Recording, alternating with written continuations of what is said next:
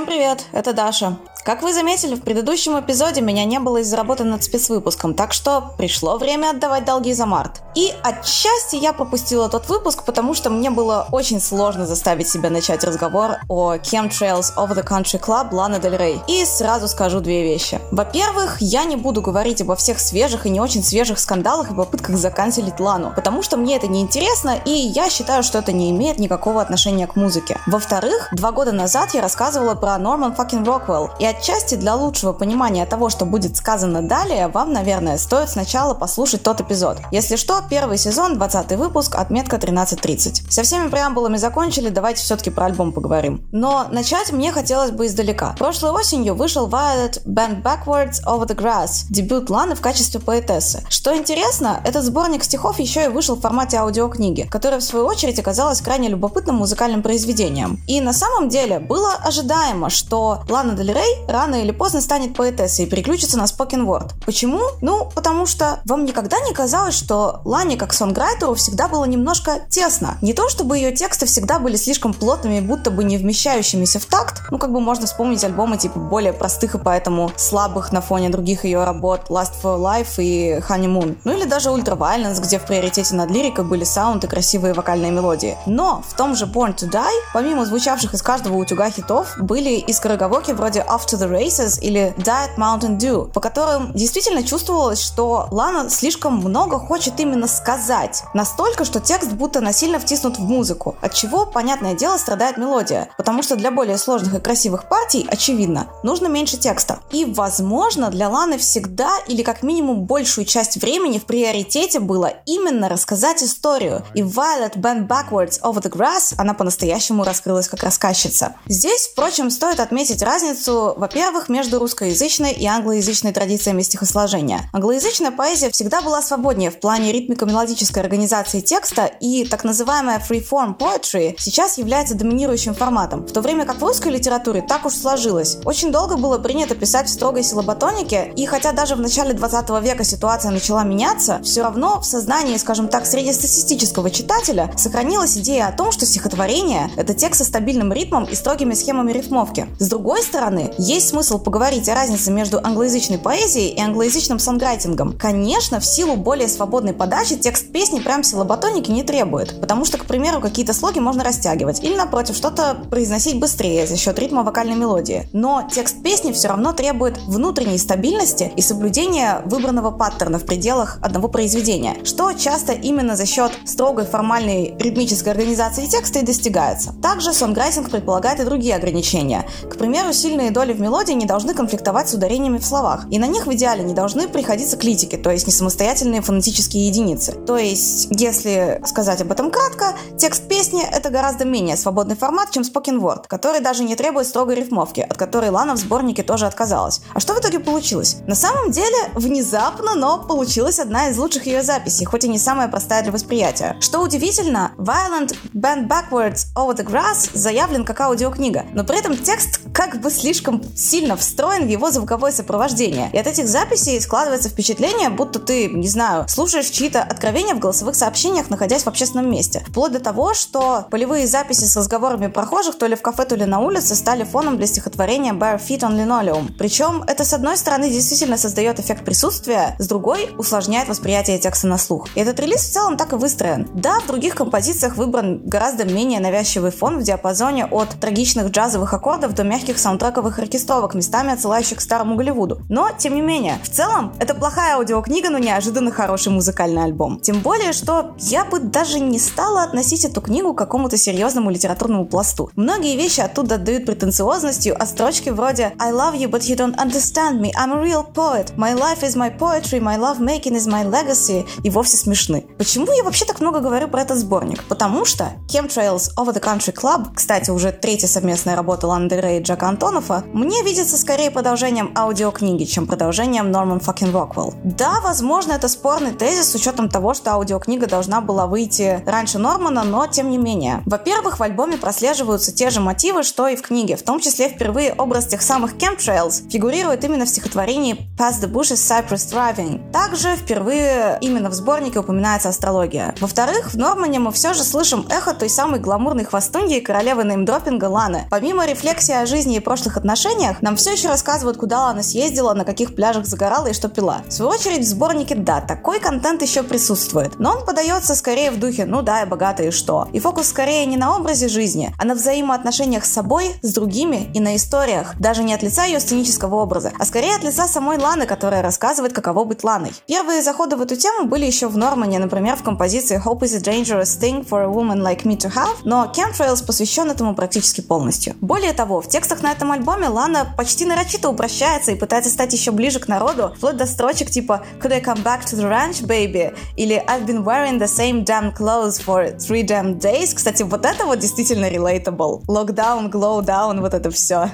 Ладно, шучу. Да и в целом Chemtrails вместо придуманных драматических историй фокусируется на теме простой жизни с простыми радостями и на каких-то личных историях без того пафоса, который был в Нормане. Исключением можно назвать разве что за главную композицию альбома, которая все-таки напоминает нам, что у рассказчицы есть спорткар, и она носит ювелирные украшения в бассейне. А что касается музыки, то она стала еще более фоновой и тихой, что как раз делает ее ближе именно к аудиокниге. И последний момент. Норман еще был альбомом, ну, скажем так, песенным. А в Chemtrails в первой же композиции мы замечаем, насколько сильно ее тексты не влезают в музыку. Достаточно вслушаться в то, как положено на музыку строчки Down at the Mini Music Business Conference. И на самом деле при в среднем хорошем тексте вот такие вещи это признак слабого сонграйтинга и того, что да, Лана походу ошиблась с формой. В обзоре на Norman Fucking Rockwell я сказала, что прошло время Ланы как большой поп-артистки. А сейчас я скорее могу сказать, что прошло время Ланы как человека, которого интересует музыка. Причем, заметьте, я не считаю ее серьезной писательницей. Я говорю именно о приоритетах. Эту тенденцию, кстати, подтверждает спетый практически libitum сингл Blue Banisters с альбома Rock Candy Sweet, который выйдет этим летом. Я полагаю, что она продолжит двигаться в этом направлении, и кажется, она больше не автор песен. Она теперь автор стихов, зачем-то положенных на музыку. Вот почувствуйте разницу здесь, пожалуйста. Наверное, я слишком много говорю про лирику. Стоит все же и про звучание альбома сказать что-то больше пары эпитетов. Но начну с истории. Я, собственно, говорила, что я страшно прокрастинировала и не хотела рассказывать об этом альбоме по той простой причине, что он мне страшно не понравился в марте. Не шучу. Я буквально его возненавидела. Я не понимала, что и зачем про него нужно говорить. Он мне казался в сто раз скучнее Нормана Роквелла, песни с которого после выхода подкаста я послушала примерно, знаете ли, ноль раз. И все это время я думала, что это какой-то чертов музак, обсуждать который нет смысла, и переслушивать его не хотелось. Собственно, я даже подготовку к этому выпуску откладывала до последнего, потому что аж тошнило от мысли, что придется снова продираться через этот альбом. Однако именно сейчас, в конце мая, начале июня, у меня все же получилось дойти до стадии принятия Chemtrails как музыки, которую в принципе можно слушать. А проблема вот в чем. Знаете, я хочу провести эксперимент. Если вы любите Лану Дель Рей и живете в плюс-минус холодных регионах страны, где в марте еще технически зима, пожалуйста, напишите в комментариях, поменялось ли у вас мнение об этом альбоме со сменой сезонов. А что случилось-то в итоге? Мне он, как рядовому слушателю, почти понравился. Но только после того, как я одним очень жарким вечером уже в сумерках решила прогуляться в одиночестве по практически безлюдному и очень тихому району. И в тот вечер этот альбом погрузил меня в состояние печали, но почему-то очень комфортный. На самом деле это логично. Как я говорила ранее, это альбом фоновый, а для прослушивания фоновой музыки нужны другие стимулы, на которые можно отвлечься и воспринимать музыку именно как сопровождение. И, в общем-то, Chemtrails — это буквально альбом для летних вечеров, как это, знаете, Music for Airports Брайана Ина, который я, кстати, из принципа слушаю только в аэропортах, и каждый раз, кстати, остаюсь в абсолютнейшем восторге. Другое дело, что этот альбом, очевидно, задуман не как функциональный, а если он таким воспринимается, то есть, в принципе, работает, но только в определенном контексте, который автор, скорее всего, не имел в виду, можно назвать его своего рода коммуникативной неудачей, ну, то есть, потому что автор задумывал одно, а мы прочитали совсем другое. Тем не менее, после этого опыта Chemtrails внезапно реабилитировался в моих глазах, и на самом деле даже в отрыве от какого-либо ситуационного контекста прослушивания я могу выделить в нем пару хороших моментов. Во-первых, это Breaking Up Slowly. По сути, это одна из очень немногих песен в альбоме с действительно сильной и приставучей вокальной мелодией, еще и исполненной роскошным голосом Ники Лейн. Во-вторых, это предпоследний трек в альбоме Dance Till We Die. Начинается он довольно скучно, но потом он неожиданно переходит в бодрый, стильный, даже слишком громкий на фоне всего релиза блюз-рок. И когда я пыталась послушать этот альбом изолированно, вне каких-либо ситуаций и с минимумом внешних стимулов, стимулов, именно на этом моменте я как бы просыпалась. Я считаю, что это хороший знак. Наконец, это, наверное, приятная шестидесятническая баллада Wild at Heart, на которой у меня почему-то оформились визуальные ассоциации с фильмом «Однажды в Голливуде». И последнее, благодаря этой истории с, так сказать, принятием Chemtrails, я наконец-то смогла сформулировать, что же лично для меня не так с поздним творчеством Ланы. Дело в том, что она взрослеет вместе со своей целевой аудиторией. То есть те, кто в юности слушали Born to Die, сейчас слушают Норман Факин Роквелл и Chemtrails, собственно. А я там младше. Когда вышел Born to Die, мне было 15. Я максимально не интересовалась поп-музыкой. А мне кажется, вообще-то, что даже Born to Die, по сути, не был подростковым альбомом. Это был скорее young adult альбомом. То есть для людей на пару лет помладше меня сейчас. И именно поэтому мне просто сложно соотнести себя с опытом взрослой женщины. Мне кажется, реальной фан-базе Chemtrails и и, собственно, Нормана должно быть около 30. И поэтому мне не понравились два ее последних альбома, в том числе. Ну, то есть мне гораздо больше нравится нуарная драма Ultraviolence не только из-за эстетических предпочтений, но и просто в силу возраста и жизненного опыта.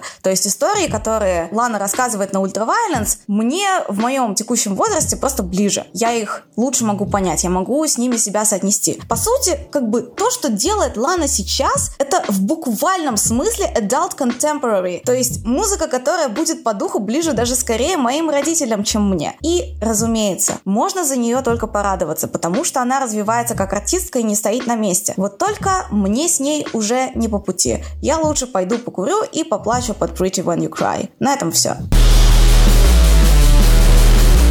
Сквит Green Field. Один из самых важных, долгожданных и просто замечательных альбомов этого года наконец-то вышел. Я очень ждала этот альбом, очень ждала Сквит, и вообще очень рада, что могу рассказать о нем чуть более развернуто, чем в своем тексте. В общем, спустя три года своего существования группа наконец-то выпустила дебют. Сквит, наверное, вообще одна из последних групп, которые вот попали в этот первый ряд, вот в этот ряд ветеранов новой волны британской музыки. Что вот самое забавное, да, все эти группы, которые вместе с ней появились как-то в одно время, действительно звучали очень похожи друг на друга, то есть те же Black Country New Road, те же там, я не знаю, Dry Cleaning, в общем, все они звучали очень похожи, но при этом у каждого из них теперь появились какие-то свои фишки. Там у Dry Cleaning тот же Spoken Word, у Black Country New Road, там, не знаю, джазовые штуки. У Squid вообще появилось все новое. Они вообще отличаются теперь всем. Вот, но давайте, как обычно, разберем немного саму группу, а потом уже ее дебют. Вот, то есть Squid как группа, она образовалась еще в университете, и свой первый концерт вообще музыканты отыграли очень как-то забавно. Они спонтанно сошлись все вместе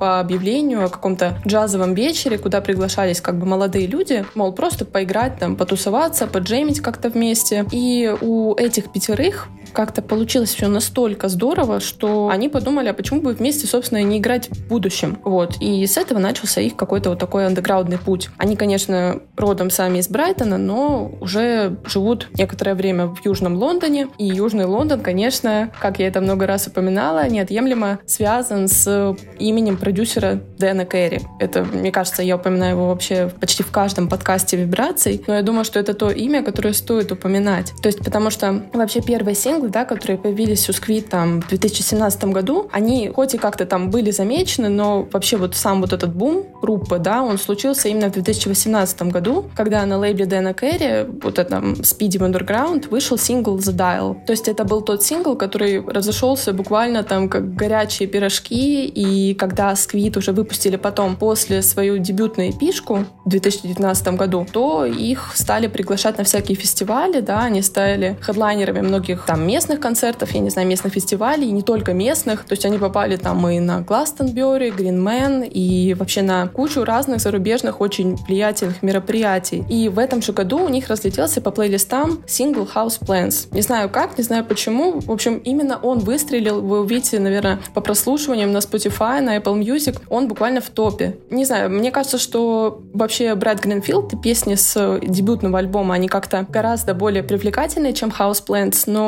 я могу понять, почему как бы он выстрелил, потому что все-таки у него такая очень жизненная лирика, там очень больная тема для лондонцев и вообще, мне кажется, для жителей Великобритании. Это песня о том, где солист Оливер Джадж, еще буду упоминать его в подкасте, что он просто, блин, хочет вырастить свой домашний цветок, но ситуация такая, что у него нет своего дома. То есть дома нет почему? Потому что ситуация на рынке жилья просто, я не знаю, какая-то супер депрессивная, очень невеселая. Жилья нет, снять квартиру невозможно, цены просто гигантские, и даже, блин, вырастет цветочек кажется как чем-то просто сверхъестественным. В общем, песня очень невеселая, да, если вообще не депрессивная, но при этом как бы Squid умеет обыгрывать эту ситуацию так, чтобы в ней звучало как-то все очень даже танцевально. В 2020 году Squid подписал лейбл Warp. Я думаю, его не надо сильно представлять. Такое известное пристанище для электронных музыкантов, для Aphex Twin а, Squarepusher а, Oneohtrix а. В общем, это как бы дом для, по большей части, IDM музыки, да, там, техно, экспериментального чего-то. Я могу понять, почему Squid попали на лейбл, но все равно как бы они немного выделяются из этого состава, хотя вообще, наверное, по-моему, в десятых годах там на Warp е были в числе подписантов и Grizzly Bear, которые вообще совершенно, да, супер инди-группа, и Maxïmo Park, который просто типичнейший инди-рок. В общем, если вы слышали хоть какие-то песни Сквит, то вам, наверное, станет понятно, что они, ну, очень гитарная группа. Ситуация, в общем, получилась очень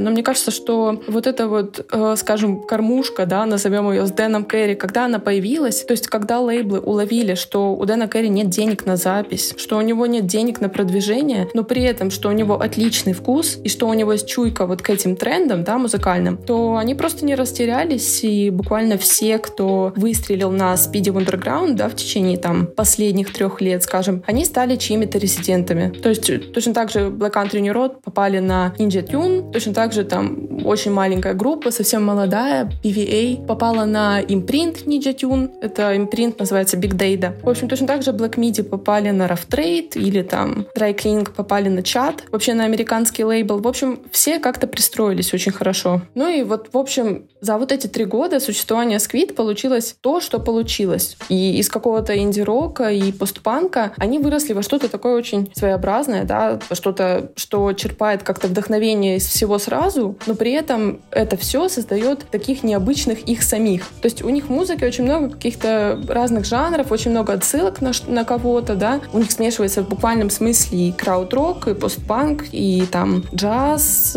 фанк, панк. В общем, все вместе, там, дэнс-панк в конце концов. И в этом смысле как-то Squid, они очень, кстати, так отражают свое такое кальмарное имя, да, вот это скольжение от жанра к жанру. Вот. Ну, а что касается их дебютного альбома, да, Bright Green Field, он уже, конечно, создавался в условиях карантина, в условиях локдауна. Все происходило очень стандартно, да, в таких, опять же, нестандартной ситуации. То есть музыканты просто посылали друг другу какие-то демки, какие-то кусочки песен, все это потом наслаивалось друг на друга и, конечно, выросло в альбом. Вот. И я как-то упомянула в своем тексте, что внутри Squid, внутри группы, да, царит такая меритократия, то есть власть достойных, если можно так сказать, да, то есть это просто ситуация, где каждый занимается тем, что дается ему лучше всего, если простыми словами. И вот мне кажется, что такое разделение обязанностей, оно именно привело к тому, что на вот дебютном альбоме на нем очень много каких-то экспериментальных штук, даже вот до такого, что там есть даже средневековый инструмент, он называется рейкет.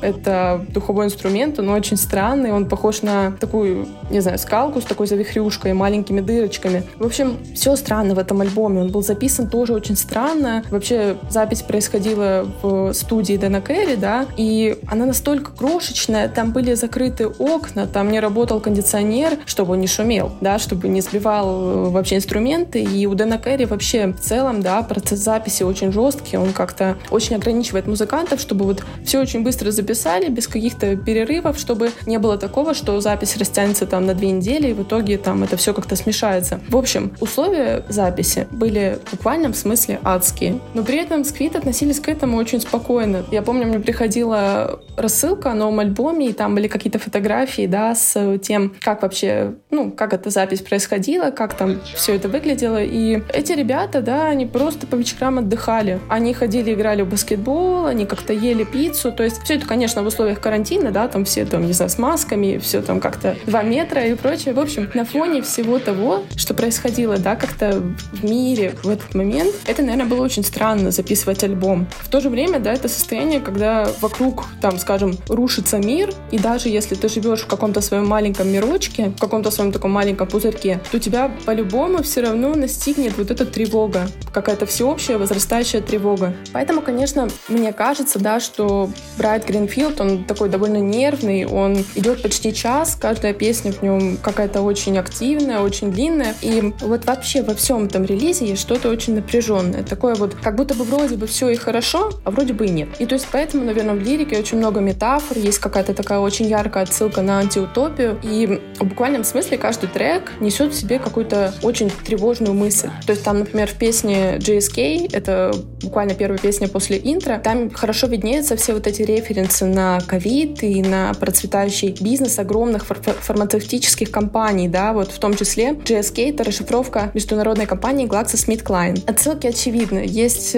песня Global Groove, в которой такие все задатки, не знаю, джазового чего-то, джазового такого бибопа, может быть. Вот, то есть там в тексте есть прямая ссылка на передачи и новости, которые показывают по телеку, да, и от которых только страшнее становится. То есть это песня о том, что мы привыкли уже жить настолько в каком-то информационном шуме, что мы легко можем посмотреть фильм о какой-то войне, а потом быстро переключиться на ситком. Совсем уже, да, что-то такое супер сюрреалистичное. Есть еще одна песня, просто потрясающая, восьмиминутная. Это «Памплетс». Это заключительная песня, это прям гимн против лицемерия, да, и Оливер Джадж там поет о том, что на улицу выходить вообще не хочется, что не хочется видеть все придворные улыбки окружающих, что реклама вокруг надоела, что листовки повсюду валяются, и вот эти листовки с вечным призывом что-то купить, да, какой-то вот этот общий, да, консюмеризм, что он уже просто сидит в печенках. Есть замечательная песня Narrator, которая была первым синглом с альбома, и на минуточку, кстати,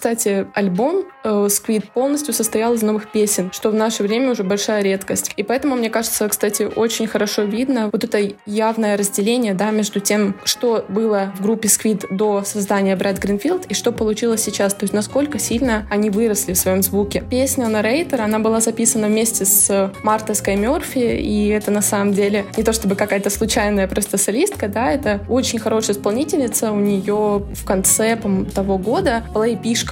Я еще все думала, написать о ней или нет, поняла теперь, что надо было писать. В общем, Марта, она не то чтобы no name, но она вообще, когда была девятилетней девочкой, так получилось, что она записала, песню или пару песен, не уверена, к фильму «Предложение». Это фильм, сценарий, которому сделал Ник Кейв, э, саундтрек записал он с Уорреном Эллисом. В общем, тоже как бы девушка э, очень талантливая, очень как бы не случайно. И вот на альбоме «Squid» Марта Скай Мерфи, она, она уж совсем не девочка, вместе с Оливер Джаджем у них получается такой небольшой театр из двух актеров. И вообще песня посвящается тому, что Оли в ней играет роль такого рассказчика, да, который как-то полностью потерялся между своей памятью, между своими воспоминаниями и между какими-то там мечтами, может быть, какими-то снами, из которых в итоге получается что-то такое, что выгодно ему самому. Грубо говоря, эта песня, да, о том, как мы приукрашиваем многие вещи, когда путаем нашу память с какими-то нашими своими зарисовками, какой-то фантазией, потому что хотим выглядеть хорошо на фоне других. И вот суть этой песни еще и в том, что эту историю рассказывает мужчина, который по сюжету как бы сквит, очень ненадежен, да, это такой очень ненадежный рассказчик, а Марта же, ну, она в свою очередь пытается вывести его на чистую воду, вот, и песня получается просто-просто замечательная.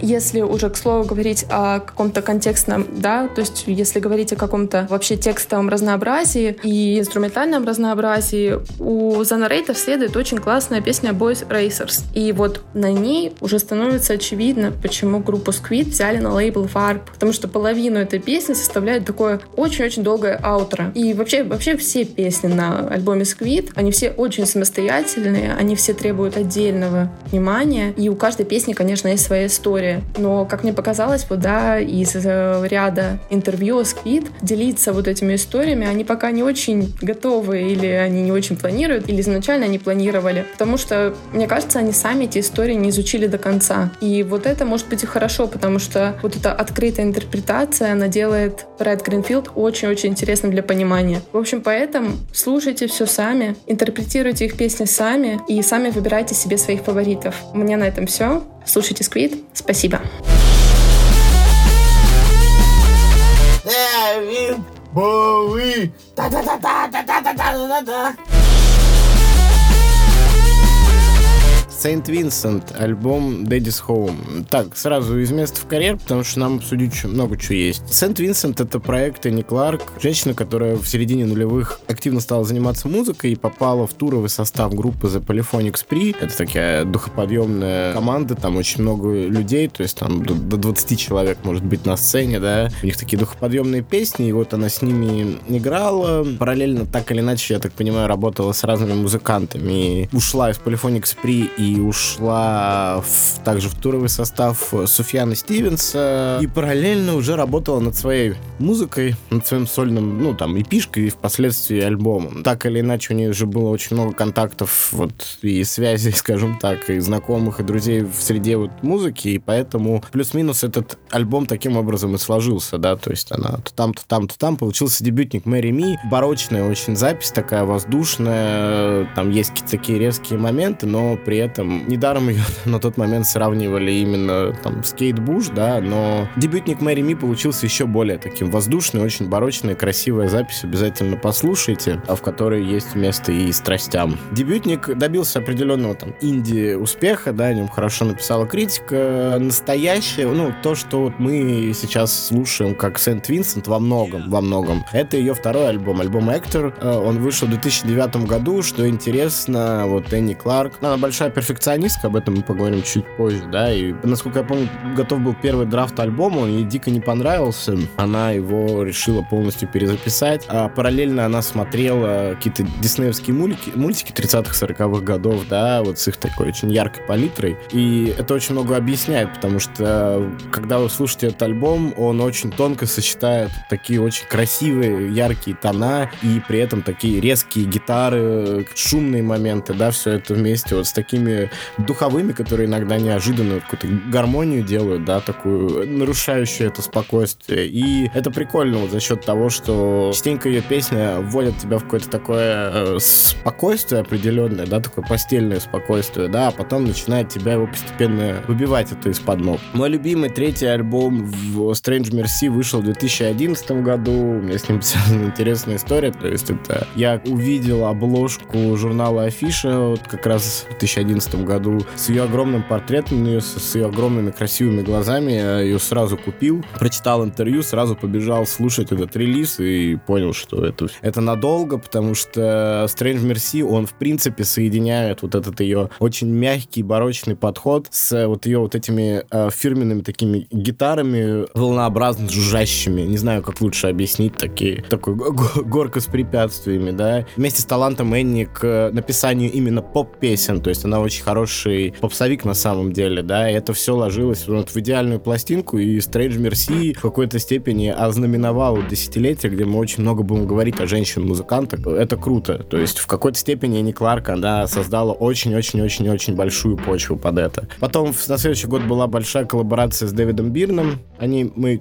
поговорим ближе к новому альбому. В 2014-м одноименник из Сент-Винсент, где она еще больше ушла в поп, стала делать менее барочно, но более резко и при этом более попсово. Это все пошло, она выиграла Грэмми за лучший альтернатив. К альбому 17 года она уже пришла в статусе женщины, которая не входит в такую, знаете, когорту вот именно самых-самых известных поп-музыкантов, да, что в принципе нормально, но при этом она, ну, там, первое лицо инди-музыки, скажем скажем так, да, подходе к этому, да, и Mass это во многом, наверное, спорный альбом, который мне сначала не очень понравился, а теперь он мне понравился, но он, он, он много-много всего охватывает, и то, что делает Vincent, и немного больше поп-музыки, и вот там, если мы делаем, например, балладу, это прям будет баллада, если мы делаем там поп какой-то поп-ориентированный хит, это будет поп-ориентированный хит. Его маленько тянет во все стороны, но при этом это все равно хороший альбом, который позволил там, ну, спокойно обосноваться в первые там там 10, э, топ-10 билбордов, что уже очень много для инди-музыканта, который никогда там не смотрел большой оглядкой вот на супер тренды какие-то. Параллельно Сент Винсент работала со множеством музыкантов, ее,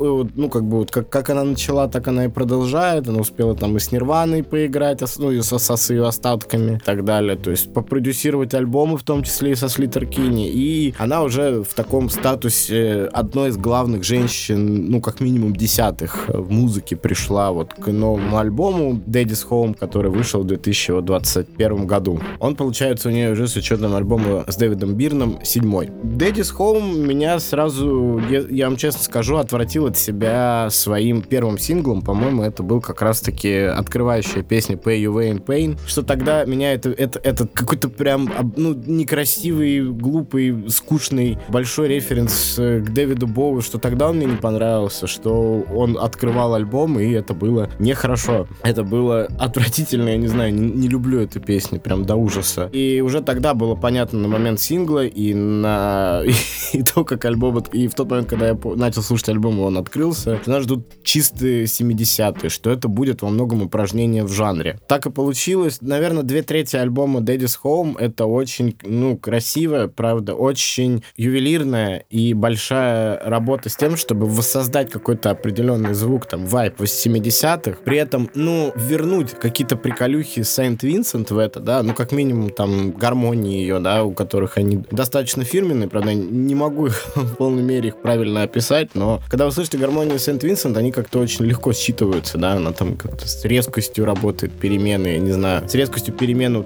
мелодии как-то, но при этом все до этого было очень гладко, и у ней это все равно получается очень гладко. Опять же, все это, вот эти две трети альбома очень красивые, очень красивые референсы, опять же, к 70-м, адаптация вот этого звука и так далее. Слушать это все равно безумно скучно. Безумно скучно. И моя боль заключается во многом в том, что, ну, Энни Кларк это один из лучших, вот, ну, реально, там, десятых, вот, из инди-музыки поп таких мелодистов. Я очень много ее песен помню, вот, за какие-то конкретные хуки, вещи и так далее. Очень много разных песен. Это работает на двух, на мой взгляд, песенах альбома. Частично на Down and Out Downtown, а частично на The Melting of the Sun. Там есть очень крутая гармония. Там есть очень крутая такая на, на бридже, получается, гармония, когда она там с одного переходит на другое. Это вот то, что вот я люблю. И потрясающая песня, абсолютно одна из лучших у Сент Винсент. Это Down, восьмая песня. Это те 70-е, которые могла записать только она. Она начинает там какой-то такой прям каких-то страстей, прям так, такая, такая, то есть она там тебе что-то вот прям, как будто тебя сразу в момент ссоры закинули, и ты сразу должен как-то отвечать. И потом этот припев такой вот прям крутой, было, было смешно, вот, и классно. И при этом ситары такие очень органичные, напоминающие, как, как Лера вот из нашего подкаста заметила, What Goes Around Джастина Тимберлейка. То есть это прекрасная, вообще невероятная ретро-поп-песня, которая вот работает. Если бы такого в альбоме было больше, я бы очень был бы рад. Это Holiday Party хорошая. И в целом, в целом, как бы, это не, ну, это не работа спустя рукава. В целом вся пластинка. В ней задействовано очень много людей, как и на прошлом альбоме, но в прошлом альбоме этого было меньше слышно. А здесь э, именно хор сопутствует ей, сопутствуют какие-то духовые, струнные штуки. Но при этом в Daddy's Home главная его проблема, в нем очень мало воздуха. В этом альбоме участвует очень много музыкантов. Их воспринимаешь каким-то супер тренированным механизмом, да, который следует четким указаниям того, что от них просят Энни Кларк. Это хорошо, но не всегда, потому что э, рано или поздно они должны там дать какую-то как, какую-то свою творческую вот энергию, свободу, да, как-то ну вот пока показать свое я там, да, там, но этого не получается, потому что здесь э, у Сейнт Винсент находится все под полным, полным абсолютным контролем. Это мешает, правда, это мешает, это напоминает мне Тейм Импаловский альбом The Slow Rush, когда, по сути, Кевин Паркер остался один. Он сделал очень хороший продюсерский проект, ну, я конкретно The Slow Rush, но когда ты от него отходишь, да, ты понимаешь, что там вообще не за что цепляться. Это просто какая-то идеально выточенная фигура, и это скучно, просто скучно. Здесь есть попытки сделать что-то интересное, но они вот, ну ладно, хорошо, пусть они так вот остаются, да, там остаются, но вот другое вот мы вот сделаем обязательно достаточно каким-то безжизненным. Это печально, потому что Энни Кларк безумно талантливая, безумно крутая, и тут она вот впадает маленько такую манию продюсера, да. Я даже не стал трогать бэкграунд альбома, связанных там с, с историей как раз с ее отцом, потому что это не сильно важно, это не сильно важно. Вот человек, вот альбом, вот он приходит, вот он его слушает, он получает много 70-х. Вопрос в другом, почему он просто не пойдет, не послушает альбом из 70-х, потому что это реально достаточно близко к нему. Ну ладно, это очень спорный аргумент. Другой вопрос. Я уверен, что таких людей, как я, которые вот видят Сент Винсент так, как я ее вижу, достаточно много. И это подтверждается там критикой и отзывами. И они тоже не видят ни, ни такого, ничего интересного, я имею в виду, в этой пластинке. В итоге ты получаешь там 2-3 действительно крутых песни, вот с этим звуком, и не понимаешь, почему нельзя было сделать все остальное так, потому что, ну, блин, ну, то есть она вот, вот она выбрала какую-то определенную эстетику, и она с ней работает, и вот это именно Сент Винсент, и все получается. А в итоге нет. То есть, ну, нет. Я не могу никому советовать Дэдис Гон, но я вам точно посоветую ее альбом с Дэвидом Бирном, десятилетней уже практически давности, девятилетней. Все те же самые вещи, которые могли быть здесь, они уже были воплощены там. С Дэвидом Бирном. Это отличный такой около New Wave позиции там начала 80-х. Вот именно Talking Headовского вида. Отличный такой арт-рок, арт-поп альбом. Послушайте Love is Giant. Это очень недооцененная пластинка сейчас, правда. Все, все остальное у Saint Vincent. А если вы хотите 70-х от нее, ну, попробуйте. Но, к сожалению, я думаю, этот этап не очень, но я уверен, что Saint Vincent она еще много чего хорошего наделает. Всем привет! Меня зовут Александр Мучаев, напротив меня Борис Милованов. Вместе мы представляем проекты по фактам и по фактам live. А разреши мне начать э, с вопроса. Знаешь ли ты, что такое утиный тест? Утиный тест Возможно, это когда уточки капают шампунем на кожу, чтобы проверить, нет? Э, наверное, такой утиный тест тоже существует, но тот э, тест, о котором говорю я, э, его концепция гласит примерно следующее. Если что-то выглядит как утка, крякает как утка и плавает как утка, скорее всего, это и есть утка. Логично. В связи с этим а, у меня возник другой вопрос. Если трек обладает всеми признаками хита, а именно качающим битом, цепляющим припевом и запоминающимся текстом, может ли он таковым не являться по факту? А все-таки музыка не утка, поэтому вполне может.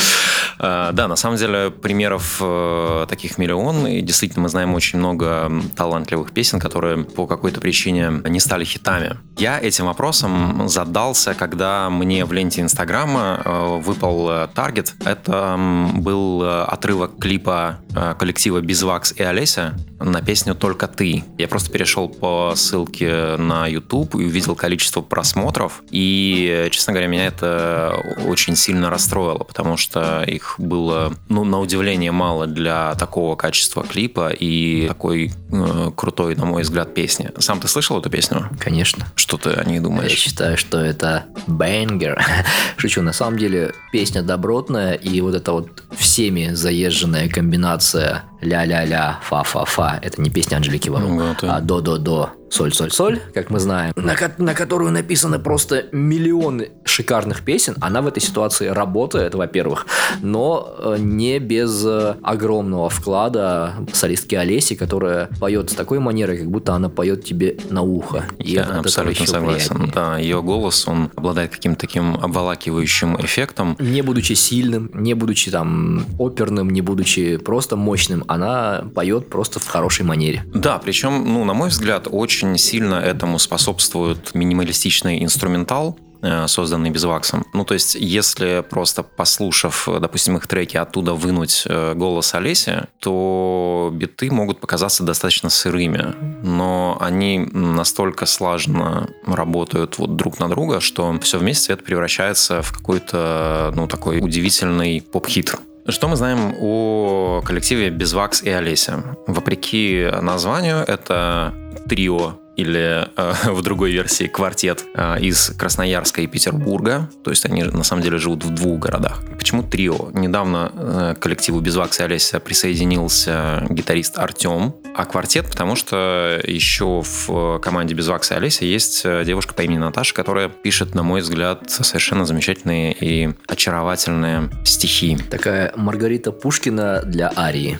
Возможно, да, можно и такое сравнение провести. А скажи мне, пожалуйста, мой друг Александр, Александр, за что, на твой взгляд, мы любим кино, снятое на пленку? Я просто как человек близкий больше к визуальному искусству, вот э, хотел бы проводить такие параллели. Как человек далекий от визуального искусства, скажу, что как и в э, случае с фотосъемкой на пленку, мне кажется, тут больше добавляется пафоса, добавляется винтажности и добавляется более трудоемкого процесса и вот именно навыков автора, чтобы сделать действительно не просто снять там на мыльницу или там на телефон, а именно вот поработать с видеорядом. Mm-hmm. Вот. Э, ну, на самом деле ты прав, но вот для себя я этот ответ э, сформулировал следующим образом. Это цветопередача, и пленка обладает свойством зернистости. И вот это зерно, оно создает такое ощущение уюта и э, какой-то ностальгии. Просто прости, для меня зерно это альбом Миши Малаши. Да. Вот треки Beeswax а и Олеси, они похожи по своим свойствам, наверное, на кино, снятое на пленку. Мы как-то познакомились э, с Beeswax ом на... Как раз это было на съемках нашего проекта по фактам live, да. где они играли свои треки. И Beeswax мне тогда, когда мы обсуждали их треки, он сказал, я хотел создать ощущение, как будто ты слушаешь э, старую кассету, то есть песни на старой кассете. Я уже потом понял, э, о чем он говорил, когда стал переслушивать их треки уже с этим знанием. И вот если вы послушаете трек трек «Только ты», там, э, когда звучит тарелка, crash, у нее такой очень сыпучий такой звук, и он именно похож вот на то ощущение, когда ты слушаешь вот действительно на старой кассете э, какую-то песню, и вот э, пленка на этой кассете уже осыпается, и она немножечко такое искаженное звучание приобретает. На самом деле это очень похоже на, на то, что писал э, Безвакс. К чему все это долгое предисловие? Не так давно у Безвакса и Олеся вышел новый EP три новых трека. EP называется «Моя весна», и вот эта же песня «Моя весна», она явный фаворит на этом EP. Но что самое забавное, как называется момент в песне, который, которого ты вот ждешь все время? Хук? Хук, э, правильно. Да. Хуком трека «Моя весна» является не припев, а второй куплет, в котором э, сконцентрировано наибольшее напряжение, и припев тут скорее является уже таким э, неким катарсисом, когда ты уже э, э, расслабляешься. И хука уже не ждешь. Да, и хука уже не ждешь. То есть вот лично я мою весну переслушиваю именно ради того, чтобы услышать э, второй куплет. Ты же сам слышал этот трек? Конечно. Как тебе? Я, конечно, не могу. Вот прям вот настолько это все интерпретировать, что вот, э, хук. Но да, на мой взгляд, действительно очень добротный трек, потому что первое, что мне в голову приходит вообще, а, когда я слышу о коллективе Безвакса Олеся, это в первую очередь добротность аранжировок и добротность именно вот, опять же, повторюсь, если там, манера вокала, она не какая-то супер сильная, супер мощная, он голос у нее там не берет там не, не, не такой широкий диапазон, но она поет так, что она тебя завораживает. Будь будто, я говорю, как будто она напевает, сидя рядом с тобой. А это, на мой взгляд, добавляет атмосферности и такой какой-то какой интимности процесса. Вот, а, да, интересно, что ты обратил внимание как раз вот на добротность аранжировок, ну и, в принципе, музыкальной части. Я бы хотел отметить, что Безвакс и Олеся — это именно музыка, то есть это не просто люди, которые занимаются музыкой или увлекаются музыкой. Это именно вот настоящие музыканты. Это можно вот понять по тому, как происходит развитие в песнях, по гармоническому мышлению. Все эти моменты выдают в них настоящих музыкантов. Возможно, отчасти это и беда для них, потому что, ну, сейчас все равно, как мне кажется, есть спрос на более какие-то простые формы. Вот. Э, чем примитивнее, тем лучше. И это при том, что треки, они, в принципе, довольно минималистичны по звучанию. Вот. Я еще заметил одну фишку а, именно этого EP, это появление голосовых интервалов на куплетах. Этого не было на первом EP. Здесь вот в двух из трех треков э, используются на куплетах голосовые интервалы. Я, так как не, в, не обладаю музыкальным образованием, не могу точно сказать, какой интервал, но мне кажется, что это кварта, скорее всего. И мой фаворит личный этого EP — это трек, на который, видимо, ребята вообще не делали ставку. Это трек э, «Я жду тебя». Вот по мне это чистые 90-е. Ну и вообще, чем больше песен ты слушаешь, тем э, более цельная картина у тебя складывается о творчестве артиста. И вот мне кажется, что без Вакса и Олеся это такая попытка сделать музыку 90-х для вот нового поколения, для тех, кто в 90-е не жил. И как мы с тобой помним, 90-е это было э, вообще поле для огромного количества экспериментов. Без Вакс он просто взял все самое лучшее и...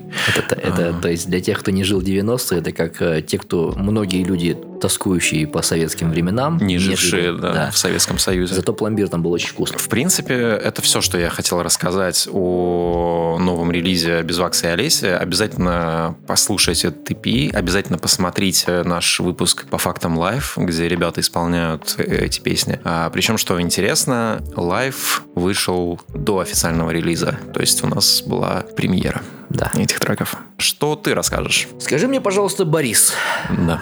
что ты думаешь и как ты относишься к такой великой певице, как Таня Буланова? Анна Великая? Бессомненно. Так, ну, ты меня заинтриговал. Э, Но э, хорошо, давай я расскажу. Я помню, что, ну, вот э, в моем сознании всплывают каких-то два таких ярких периода творческих Тани Булановой, и я бы, наверное, провел параллель с певицей Кайли Миноук, у Мгм. которой тоже она э, была, ну, там, относительно популярной, но, в принципе, там звезд с неба не хватало, и до того момента, пока не вышел э, ее суперхит Can't Get You Out of My Head, который стал просто вершиной ее творческой карьеры, и, ну, с тех пор ничего круче э, она не делала. Но при этом ей тогда уже было, по-моему, Под что-то 40. около 40, да. То есть, соответственно, ты считаешь, что Таня Буланова стала известной в 40? Нет, я не считаю, что она стала известной, но мне кажется, что вот пик, он пришелся скорее на позднее творчество. Ну, хотя, может быть, это мое восприятие, потому что я тогда был Я- уже в каком-то более таком осознанном возрасте, когда мог Я понимаю, на мой взгляд, Таня Буланова была прекрасна всегда, во-первых. Во- Во-вторых, это человек, который своими слезами в первой половине 90-х залил просто всю эстраду, и невозможно было не слышать ее песен вроде дело. «Только нет на карте этой точного ответа, где теперь мой дом». Мгм. Замечательные песни, на мой взгляд, и я думаю, уверен, что они были саундтреками многих страданий, э, переживаний молодых на тот Кстати, момент. да, представляешь, людей. какая- какая- какая-нибудь юная девочка страдала Да, под эти да. песни. Но спешу напомнить, что в, в середине 90-х, это к 96-му году ближе, Таня Буланова, я уж не знаю, с, чьей- с чьей подачи сама решила, или ей, может быть, посоветовал продюсер, решает кардинально изменить свой имидж. Теперь Таня Буланова больше не плачет. Так. Это и ты помнишь эту прекрасную «Ясный мой свет, ты напиши мне». Э, Я помню, но для меня все это как-то слито в один период. Возможно, я просто был слишком юн. А, ваша юность, ваши проблемы, как говорится. Соответственно, она меняет полностью свой имидж и превращается из э, упаднической, депрессивной и страдающей героини своих песен в такую бодрую, жизнерадостную, не менее влюбленную, но оптимистично влюбленную Мгм. певицу. Я до сих пор помню, потому что это было прям вот э, таким эпохальным, Мгм. что Таня Буланова больше не плачет. Это значит, что-то в этом мире изменилось. К 2000 году, там, 2000 2001 году, она, соответственно, уже на волне вот этой вот жизнерадостной эпохи, решается на достаточно смелый на тот момент коллаб. Коллаб с диджеем Цветковым. Ты вообще Помнишь, как много коллабов, официальных коллабов, не когда диджей потом делает ремикс на песню, как это было у дискотеки У меня, у аварии меня- у меня блестящих. до- досрочный ответ. Э, Тимати и DJ Dlee. DJ Dlee и Тимати были в 2007 году, соответственно, Таня Буланова даже их предвосхитила. Мгм. Так вот, официальных именно коллабов, когда они делают специально пишут трек, они как потом там дискотека аварии блестящий, там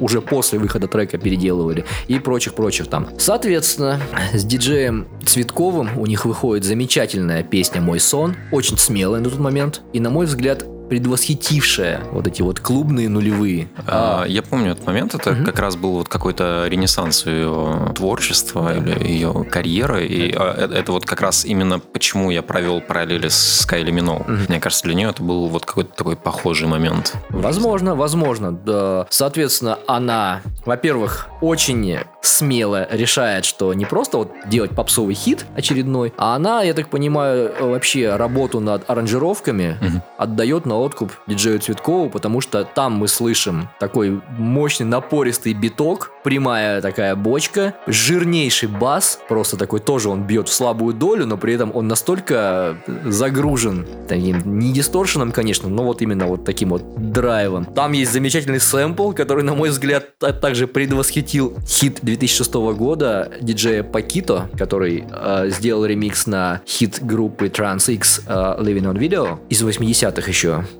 там, если послушаете, сравните, возможно, найдете какие-то сходства. По мне, так он действительно предвосхитил именно вот этот сэм своим сэмплом. Там есть замечательный текст таких вот мечтаний подростковых, что вот ей снится сон, и когда-нибудь мы будем вместе. И это настолько, она поет это настолько убедительно и жизнерадостно, что ты невольно веришь ей и заряжаешься таким же позитивом и уже не пытаешься залить эстраду и, или свою комнату океаном слез, а именно бодро настраиваешься, что у тебя все будет хорошо и в личной жизни, и вообще. А нет ли ощущения, что тембр голоса Тани Булановой он э, именно э, был заряжен вот на эту немножечко слезную волну, и это добав... добавляло дополнительный... Э, Шарм. Да-да-да. Да, кстати, согласен, полностью согласен, что у нее действительно вот этот тембр такой дрожащий, mm-hmm. и ры... рыдать под него было, наверное, прям очень удобно. И этим еще интереснее вот этот новый пласт ее карьеры, mm-hmm. когда она больше не плачет, а жизнеутверждающе заявляет о том, что мы будем вместе, что мы там, мы встречаемся во сне, и, в общем, послушайте, это замечательный трек, к чему мы ведем. А к тому, что замечательные инди-коллективы «Краснознаменная дивизия имени моей бабушки» и коллектив «Спасибо»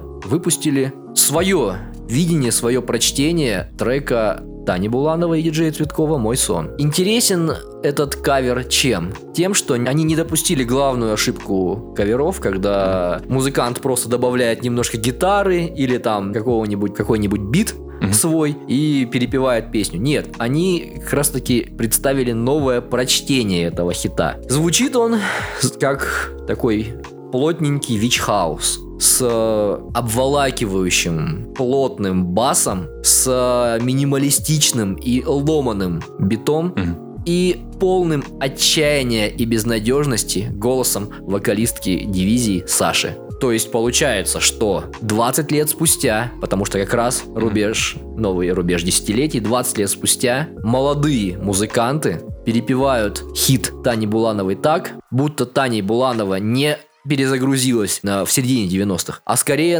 она погрузилась в свою депрессию, пошла на Вичхаус вечеринку, где ей стало еще хуже. И строчка «Мы будем вместе когда-нибудь», которая звучала убедительно и жизнерадостно из уст Тани Булановой, из уст Саши, солистки дивизии, кстати, очень жизнерадостного mm-hmm. и жи- жизнеутверждающего коллектива, который поет э, мощные такие хиты, который делает, э, который раньше пел там на сказочную тематику, его называли там веселым ансамблем, сейчас э, делает все-таки больше взрослую музыку, но тем не менее тоже жизнеутверждающую и такую бодрую достаточно. То есть здесь они решили два раза удивить. Да, да, они дважды переиграли. Угу. Они переиграли сами себя и наследие Тани Булановой. Получается, что, а, соответственно, строчка «Мы будем вместе когда-нибудь» звучит голосом Саши так отчаянно и безнадежно, что ты понимаешь, что будем вместе когда-нибудь, скорее всего, это будет после смерти.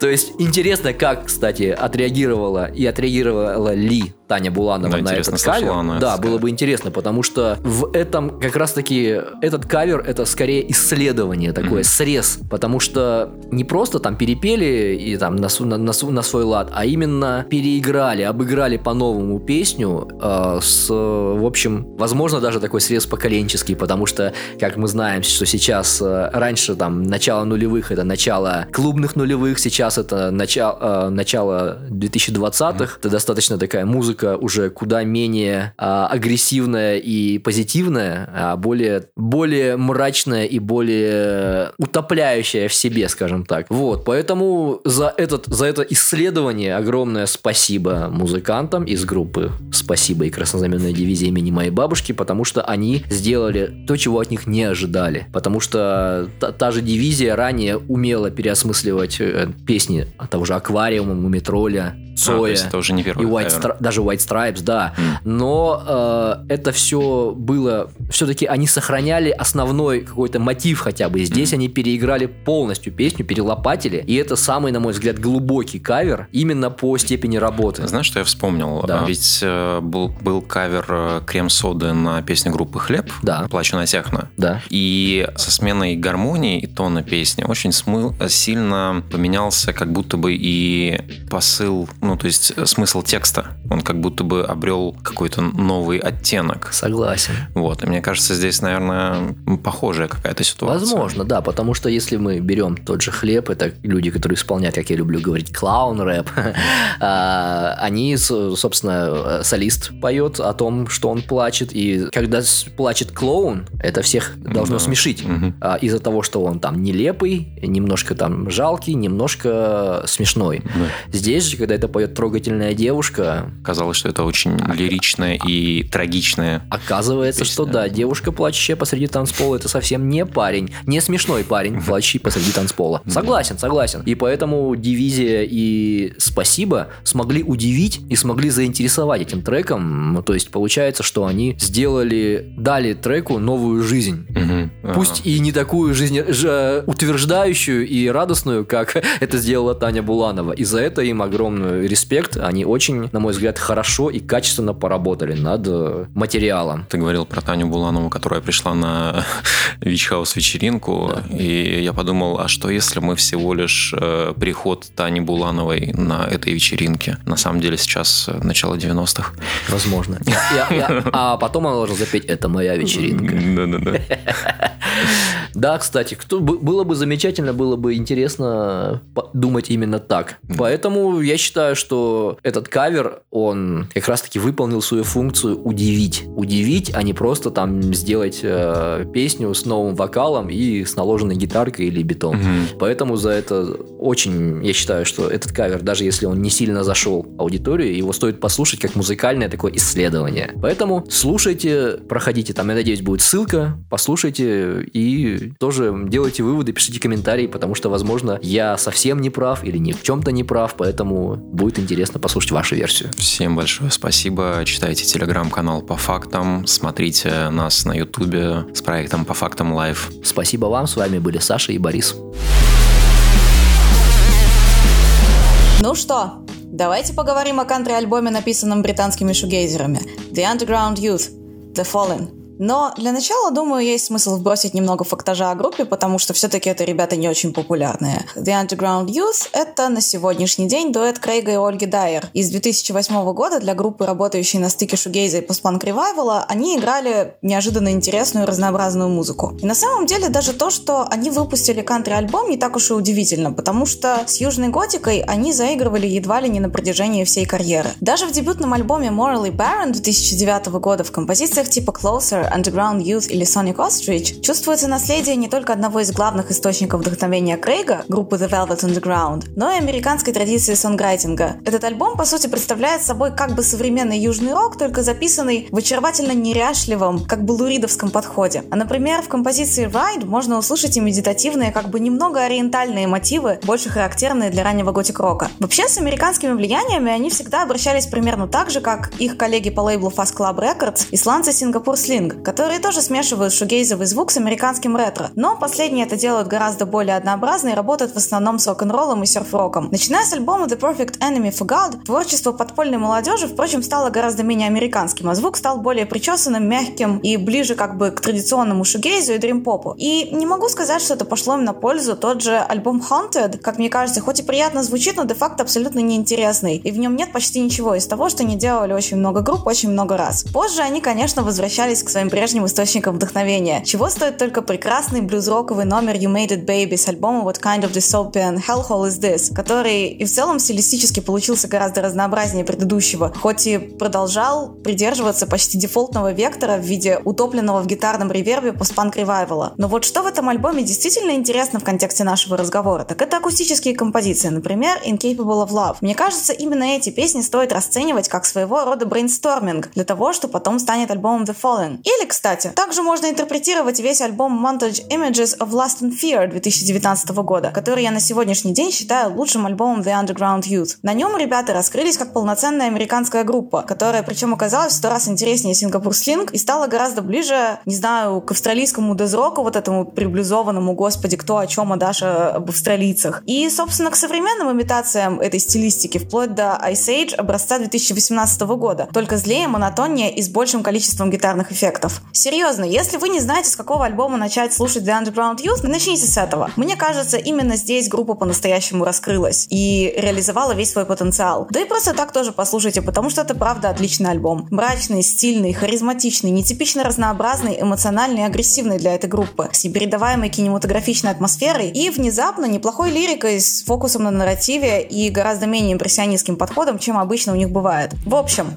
к чему я это все говорю? В векторе развития коллектива буквально все шло к тому, что рано или поздно они начнут играть кантри в акустике. И если подробнее изучить дискографию, можно прийти к выводу, что, по сути, они думали над этим альбомом все эти 12 лет. Однако стоило ли в итоге выпускать The Fallen? Как бы я не любила The Underground Youth, я все-таки скажу, что нет. И вот почему. Альбом начинается многообещающе, с очень красивого и мощного заглавного номера в плане стилистики, отсылающего чуть ли не к антиклей, как и весь релиз в целом. Однако проблема The Fallen в том, что он пытается быть как антиклей, а получается, ну, скажем, помягче King Dude в худшие годы, типа альбома Love, когда он еще не умел писать хорошие песни. Я, впрочем, не хочу сказать, что The Fallen прям уж настолько плох. Во-первых, он довольно стильно написан и хорошо выстраивает атмосферу. По аранжировкам чувствуется, что группа знает, как писать такую музыку. И его нельзя назвать совсем уж однообразным. Тут есть и застольный фолк-рок с почти ирландскими интонациями, и акустическая кантри с губной гармошкой, и приятные вещи с тарантиновской атмосферой типа The Egyptian Queen или Cabinet of Curiosities. Да и фирменное лоу-файное звучание The Underground Youth только украсил этот альбом. Во-вторых, он радует эмоциональной, но при этом не агрессивной подачей. В The Fallen почти во всех композициях, даже в формально мажорной Vergiss Mich Nicht, чувствуется какой-то драматический надлом в голосе. В конце концов, если у вас ничего внутри не дрогнуло на строчках All I Want Is Your Love в предпоследнем треке, у вас, скорее всего, нет сердца. Однако, даже несмотря на атмосферу и накал страстей, The Fallen при этом слушать просто скучно, и он не вызывает желания к нему вернуться. И вот почему. Вообще, шугейс — это жанр, в рамках которого в приоритетах всегда был саунд. И он никогда не предполагал ни, скажем, серьезной работы над текстами песен, ни, что особенно важно в контексте этого альбома, сложных, сильных и запоминающихся вокальных мелодий. Потому что в фокусе внимания всегда была гитара. Как гитарные рифы, так и то, что можно сделать со звучанием инструмента. И вот шугейс-группа взялась за кантри. Короче, главная проблема The Fallen — это слишком монотонные вокальные мелодии, которые в большинстве случаев просто движутся по тоникам или пятым ступеням аккордов. В то время как в рамках такой стилистики вокал, конечно, может не быть технически сложным, но обязан быть заметным и как-то выделяться на фоне инструментала, который, особенно когда речь идет об акустике, в основном выполняет функцию гармонической поддержки голоса. Кантри — это жанр песенный. И у The Underground Youth очевидно возникли трудности с тем, чтобы подстроить свой подход к написанию песен под отчасти новую для них стилистику. При этом монотонность мелодии не всегда может быть проблемой. Можно вспомнить, например, прекрасную, тоже немного в американском духе, балладу Runaway с альбома The Perfect Enemy of God. Там вообще почти весь куплет на одной ноте строится. Но там это работает в плюс и создает почти гипнотический эффект. В альбоме The Fallen они могли держаться похожего вектора и сделать такой мелодический язык своей фишкой. Но они не стали этого делать. А вместо этого они просто изменили подход к аранжировкам, и хотя они получились, конечно, хорошими, именно в их случае одного этого было недостаточно. И, возможно, раз они погрузились в эту стилистику, им стоило серьезнее подумать над собственным материалом. И на самом деле, если они продолжат дальше играть кантри, я надеюсь, что они все же либо поменяют подход к сонграйтингу, либо попробуют обратить его недостатки в достоинство, тем более, что у них это уже получалось раньше. А на данном этапе The Fallen на фоне их дискографии выглядит как монтаж из неудачных дублей, которые показывают во время финальных титров. Да, интересный эксперимент, но не очень удачный. И к слову про кантри-альбомы с красными обложками, если вы хотите послушать что-то с похожей атмосферой, но сделанное действительно качественно, я вам рекомендую ознакомиться лучше с прошлогодним The Poor Devil проекта Silas J. Dirge. Да, звук будет почище, но прекрасная кинематографичная стилистика та же, которая при этом еще и идет в комплект с великолепным сонграйтингом и мощной литературной основой. А вещи с The Fallen, возможно, звучали бы гораздо лучше, если бы все они были разбросаны по другим релизам в формате медленных акустических интерлюдий. На этом все. Настоятельно советую вам послушать и подписаться на проект Beats and Chords. Он есть э, в описании к этому подкасту, либо в комментариях. Его делает наш коллега Артем Макарский, э, музыкальный журналист. Э, проект посвящен тому, как сами музыканты рассказывают о том, как пишут свои треки вернее, какой-то конкретный трек. От идеи до его полного воплощения. Там слова, музыка, подбор всего, что только можно к нему. Параллельно они, естественно, рассказывают о каких-то своих других э, треках, о каком-то своем творческом методе, технике и так далее. Вы увидите, в принципе, пол, ну, как бы полный цикл того, как песня из э, небольшой заметки превращается вот в полноценный трек. Это очень интересно, и не только тем, кто музыкой занимается, но и, в принципе, людям, интересующимся, да, любым медиа, на самом деле. Сейчас у проекта выходит уже второй сезон, вышли уже два выпуска с Дмитрием Мидборном и Лунианной, но весь огромный первый сезон также доступен на всех платформах. Слушайте, это кайфец. Привет, это Артем Макарский, и вы слушаете Bits Course, подкаст о новой музыке, в котором ее авторы рассказывают о том, как создавалась та или иная их песня. Садясь записывать свое мнение о новом альбоме группы Гаджира, я вдруг задумался, а правильно ли я ставлю ударение в их названии. Потому что имя монстра, в честь которого называется группа, который на Западе известен как Годзилла, э, на оригинальном японском языке произносится Годжира. А сами музыканты в то же время французы, поэтому на родине они, скорее всего, Гажира. Я не нашел какой-то конкретной информации по произношению именно в контексте названия группы, поэтому так как мы с вами не французы и не японцы, я буду использовать наиболее удобный и кажущийся лично мне благозвучный вариант Гаджира. Итак, группа Гаджира состоит из двух братьев Дюплантье, Марио и Джо, один из которых Марио играет на барабанах, Джо отвечает за вокал и играет на гитаре. В группе также есть басист, второй гитарист, который отвечает за партии которые невозможно петь и играть одновременно. Ребята собрались в конце 90-х, начали играть death metal, который изначально был таким сырым, жестким, отдавал немножко демо-звучанием, Затем ребята разогнались, стали звучать поплотнее, побогаче, поинтереснее. У них появилась куча фишечек, которые связаны именно с этой группой. На ютубе, например, можно найти кучу туториалов или просто э, инструментальных каверов, где люди именно показывают, объясняют, как добиться стиля группы Gojira, потому что ребята стали очень культовой группой, и они в данный момент являются главной металлической группой Франции, и вообще, в принципе, наверное, одной из главных групп Франции Франции, потому что они так много французской современной музыки знают, честно говоря. Этот метал у них постепенно отошел на второй план, и сейчас, насколько я понимаю, они больше ассоциируются с progressive метал и грув метал сценами, но я, честно говоря, не являюсь экспертом ни в одном из этих трех направлений, поэтому не могу дать тут какую-то доскональную аналитику. Для меня это в первую очередь классная тяжелая музыка с бластбитами, интересными гитарными ходами и какой-то идеально сбалансированной подачей. Гаджира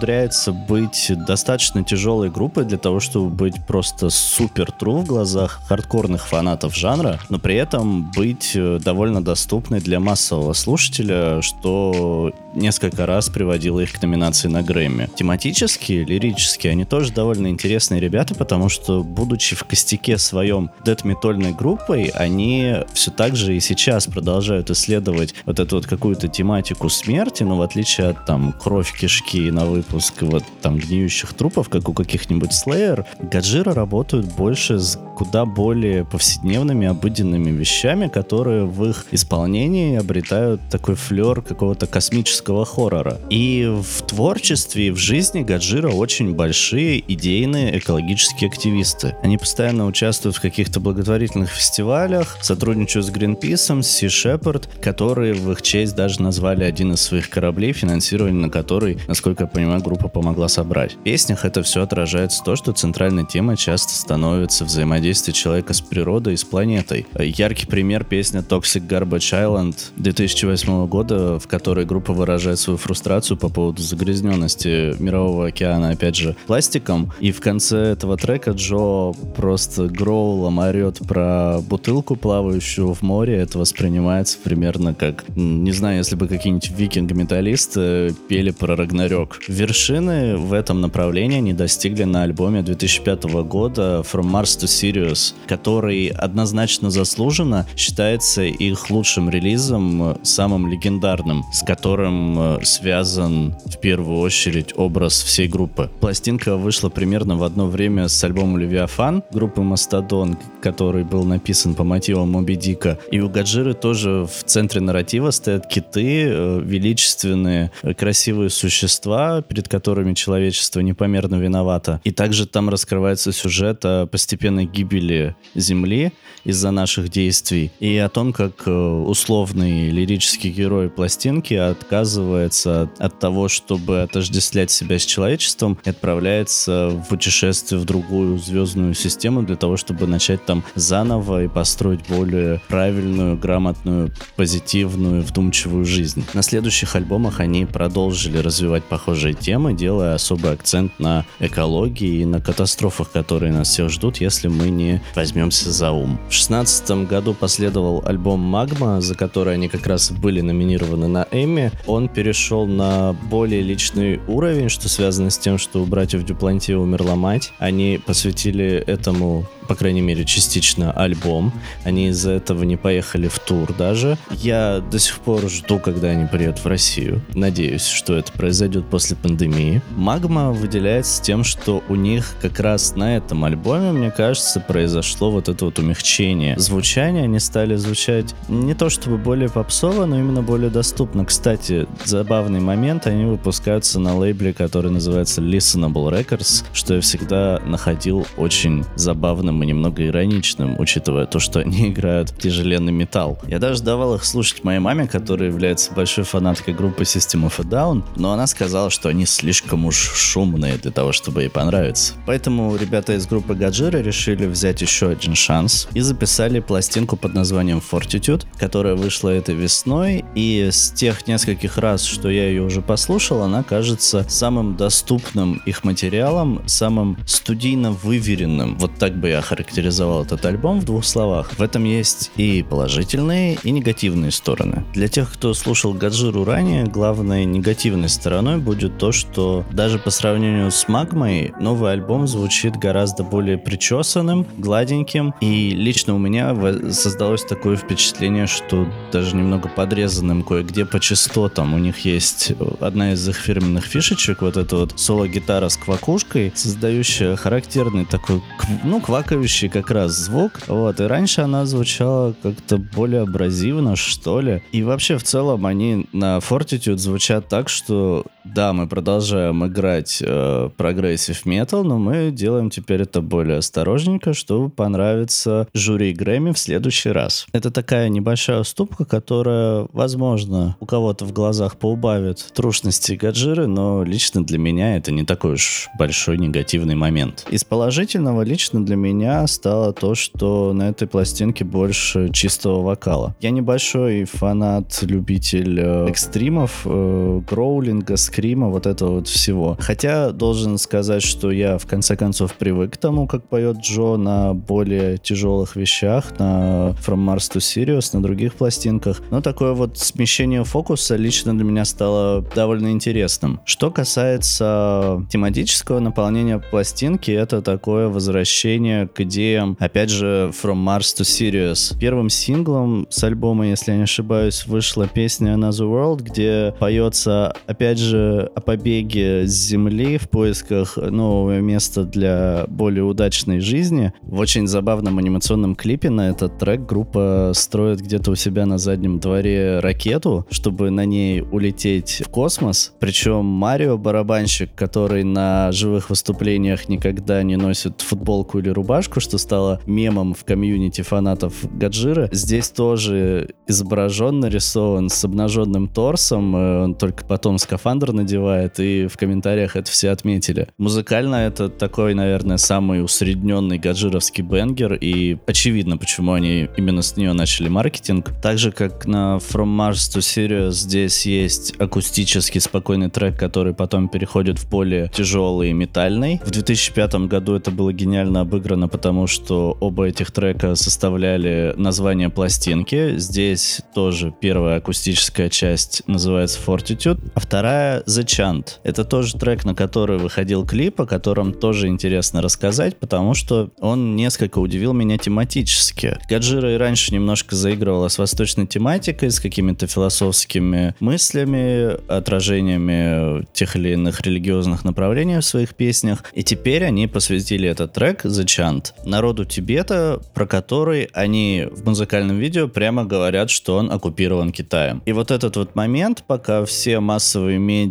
стараются Китаю наоборот угодить, вырезают из фильмов э, целых персонажей, сюжетные линии для того, чтобы получить прокатное удостоверение на полтора миллиарда человек. Гаджира напрямую говорит о своей позиции по данному вопросу, поднимает дискурс, который, по моим ощущениям, угас где-то еще в 90-е, в начале 2000-х. Никто не говорил про свободный Тибет. И вот такая позиция как-то сгладила все вопросы, которые у меня были к изменению их звучания в более массовую сторону. То есть ребята остались true, и они просто используют э, студийные возможности как э, еще один инструмент для того, чтобы донести свои взгляды на определенные вещи. Под true я имею в виду именно вот это. Еще из э, треков на похожую тематику Амазония, песня, которая посвящена недавним пожарам в Южной Америке, которые грозили уничтожить практически всю экосистему и место обитания нескольких народностей, которые там проживают. Клип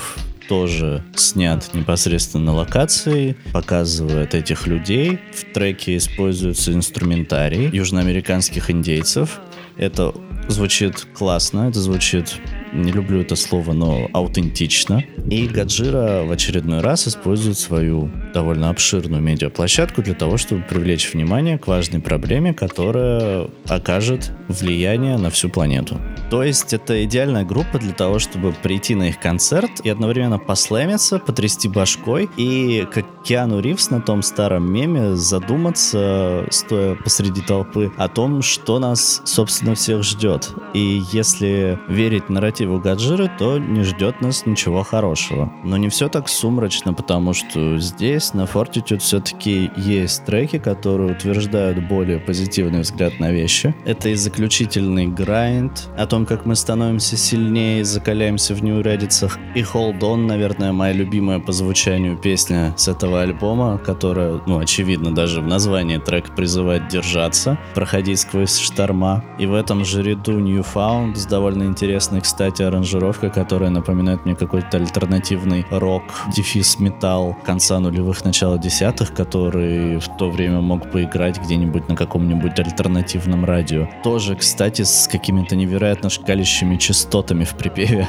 И это, наверное, самая позитивная песня на альбоме, потому что в ней поется про новообретенную надежду и путь, про то, что мы все в одной лодке, которая идет ко дну, но мы все-таки в силах пока что что-то изменить, но действовать нужно уже вот прямо сейчас, потому что уже становится поздно. И даже Another World, возвращаясь к нему, который кажется самым эскапистским треком, оставайтесь тут, а мы будем жить припеваючи в новом мире, в финале клипа Гаджира прибывает на как раз этот новый мир, но пройдя буквально несколько метров, понимают, что они, как в планете обезьян, просто оказались в далеком будущем, и это та же самая Земля, с которой просто исчезли все люди. И они падают на колени, понимая, что они не могут сбежать, что у нас у всех есть ответственность перед планетой, у нас у всех есть ответственность друг перед другом, от этого деться никуда не можем. И это, пускай уже довольно давно знакомый посыл, да, мы это все слышали в 60-е, от хиппи мы это слышали много от кого еще, это уже кажется таким наивным, избитым, но когда тебе об этом же орут в уши под бластбиты, под э, громкие гитары, это открывает просто новый слой всего этого, и ты теперь, сортируя мусор, не выбрасывая там пластиковый стаканчик в реку после пикника, имеешь полное право сказать, что ты живешь по металлу. Подытожу тем, что Fortitude — это самый доступный альбом Гаджиры на данный момент, который весьма успешно продолжает развивать развивает традиционные тематики, которых группа придерживается в своем творчестве, и предлагает немножко новый, более смягченный, такой безопасный взгляд на музыкальные ходы, которые группа у себя использует. Однозначно не лучший их альбом, но, на мой взгляд, отличная пластинка для того, чтобы впервые познакомиться с Гаджирой, если вы раньше их не слушали или если они вам по какой-то причине показались слишком тяжелыми или просто не понравились. Здесь есть довольно большое количество якорьков, за которые смогут зацепиться любители совершенно разнообразной музыки. И если вам понравится Fortitude, я смело рекомендую слушать предыдущий альбом Magma 2016 года и от него сразу переходить к их лучшей работе From Mars to Sirius. И, конечно, беречь планету, не бросать пластик на землю и жить по металлу.